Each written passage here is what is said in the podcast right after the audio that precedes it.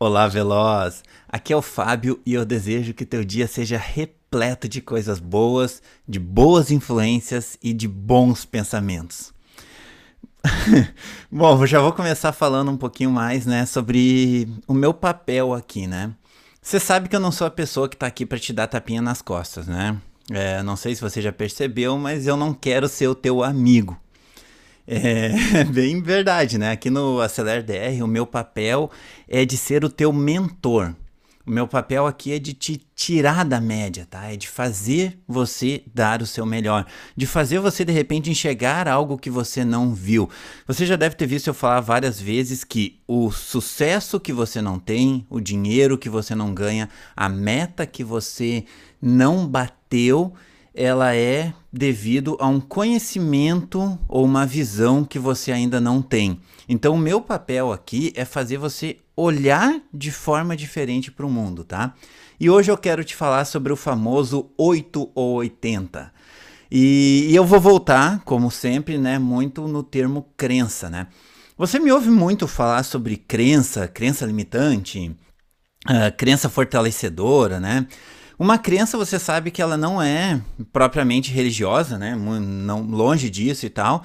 É, crença é tudo aquilo que a gente acredita. Toda vez que você ouviu falar sobre crença, eu estou falando sobre uma coisa que você acredita, tá? Então isso tem que ficar muito claro para que os nossos papos aqui eles se tornem uma via de mão dupla, para que você também consiga me responder. E eu quero que você me responda sempre. É, cada vez que eu faço um áudio desses e eu não ganho respostas, parece que ninguém ouviu. Então eu quero que você me responda, eu quero que você me dê a sua visão, mesmo que seja completamente contrária à minha, tá? Porque isso é, é muito importante para mim. Então vamos lá, vamos entender um pouquinho sobre esse conceito de crença, tá? Durante milhares de anos, milhares mesmo, tá? É, Estima-se que por mais de 15 mil anos o ser humano não navegou pelo oceano aberto por ter uma crença. Neste caso, uma crença bem limitante de que a Terra era plana e a nau, né, o navio, o barco, ele iria cair em um dos cantos do planeta em algum momento, isso se não fosse comido por um monstro marítimo em algum outro momento, né? Então, fazem pouco mais de 500 anos que essa crença deu espaço para uma nova crença.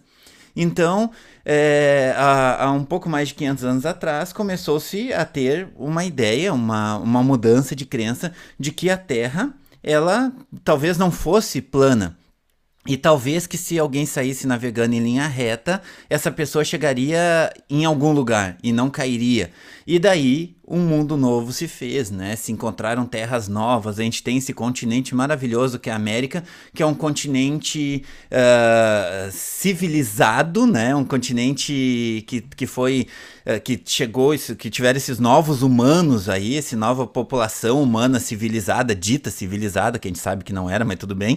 Uh, há pouco mais de 500 anos. Então a gente tinha um povo totalmente isolado nessa parte aqui do planeta que foi encontrado, ele estava isolado há mais de 15 mil anos e foi encontrado depois que essa crença limitante deu lugar a uma nova crença, a uma crença fortalecedora de que sim, podíamos navegar. Então, olha só, a gente perdeu 15 mil anos, a humanidade perdeu 15 mil anos de evolução por causa de uma crença. E não vamos longe, tá? Depois que chegou aqui, né, essa sociedade civilizada que eu falei chegou aqui, ela instituiu uma outra coisa, uma outra crença e por mais de 300 anos, assim, foi, a gente sabe que faz 500 anos que a gente vive uh, uma crença muito louca no Brasil, mas foram 300 anos muito fortes de que, principalmente o povo branco que chegou aqui, os grandes propriedades de terra, eles tinham uma crença de que o negro era uma espécie diferente de ser humano. Era uma raça feita para o trabalho, uma raça feita para servir, uma raça que sentia menos dor e tudo mais. E a gente teve os horrores que a escravidão trouxe para nós, né? E o pior é que a crença é aquilo que é uma realidade absoluta, tá? A crença, ela, ela é uma verdade que a gente prega como se fosse uma realidade única. E gerações nasceram e morreram acreditando que o negro era feito para servir. Então, durante esses 300 anos, tiveram muitas, muitas, muitas pessoas que nasceram, cresceram, tiveram filhos e morreram tendo certeza absoluta, assim como nos últimos 15 mil anos que se achava que a Terra era plana, uh, ou que não podia se navegar porque tinha monstro no, no mar. uh, se acreditou que os negros eram feitos somente para o trabalho, somente para servir né? E então você sabe que as nossas ações são sempre impulsionadas pelas nossas crenças, tá? Tudo, absolutamente tudo o que a gente faz é impulsionado pela nossa crença. A gente tá aqui hoje, nós estamos aqui hoje conversando porque nós temos uma crença de que a gente tem que se manter vivo. Senão, a gente já teria suicidado, nós já teríamos nos matado. Então, a gente não fez isso porque nós temos algumas crenças que fazem a gente nos manter vivo, né? Então, uh, toda vez que a gente tem um resultado, este resultado é um produto da nossa crença. A gente tem uma crença, a gente toma uma ação baseada na crença e o nosso resultado vem baseado na nossa crença, tá? Uh, eu citei crenças limitantes, mas a gente tem muitas crenças fortalecedoras também, né? Eu vou falar uma crença fortalecedora minha, que eu nem, nem sabia que nem sabia dessa teoria de crença nem nada e tal. E, por exemplo, quando eu fui para os Estados Unidos pela primeira vez, eu tinha a crença de que os americanos, meu inglês era muito ruim, meu inglês continua sendo muito ruim, meu inglês é péssimo, mas eu tinha a crença de que os americanos não iriam rir de mim pelo meu inglês ruim, porque eles entenderiam que eu estava fazendo um esforço para tentar falar a língua deles, já que eles também não falavam a minha. Então essa minha crença fez com que, quando eu fui pela primeira vez para os Estados Unidos, eu falava um inglês muito ruim e eu falava e eu me comunicava e eu tive viagens maravilhosas para os Estados Unidos assim, porque essa minha crença fazia eu achar que não fazia mal eu ter um inglês tão ruim porque os americanos entenderiam que eu estava me esforçando, entendeu? Ao mesmo tempo que outras pessoas tinham a crença de que eles seriam julgados por ter um inglês ruim, e essas pessoas se limitavam a falar ou se limitavam a viajar. E daí essas pessoas não tiveram um desenvolvimento do inglês, talvez como o meu desenvolvimento no inglês, porque essa crença limitou elas. Elas ficavam com medo de falar porque elas iam ser criticadas. E eu tinha vontade de falar porque eu achava que as pessoas iam me elogiar por eu falar mal porque eles iam entender que eu estava fazendo um esforço. Olha só, é a mesma coisa, é uma crença. Nenhuma das duas está certa nem errada, tá? Mas são crenças que fazem você tomar ações e ações fazem você ter resultados, tá? Mas, se você leu o título desse episódio, né, das reflexões que somam, você deve estar tá se perguntando, tá, mas tá aí, Fábio, onde é que entra o tal 880, tá? Uh, é que esse 880, ela é também uma crença limitante. Ela é uma péssima crença limitante. Você sabe quem é o autor da frase uh, nem 8 nem 80? Você sabe quem é que criou essa frase? Nem eu. Eu também não sei quem é criou essa frase. Eu acho que essas frases, esses, essas crenças que a gente tem, essas, essas crenças, não, esses ditados populares que a gente tem, eles foram criados por pessoas que depois viram a borrada que eles fizeram e não quiseram botar o nome deles no, no negócio. Você viu que todas as frases que são muito sábias, elas sempre têm um nome, né? a gente sabe sempre quem criou a frase. Agora, essas frases idiotas aí, essas coisas populares aí, elas não têm, é, elas não têm um, uma pessoa que criou essa teoria. Bom, é, essa crença de 880 é uma crença de que a gente precisa ser medíocre para nos encaixarmos, tá? É uma crença de que o morno é mais confortável, tá? Pode prestar atenção. Sempre que a gente fala 880, a gente transveste isso de moderação.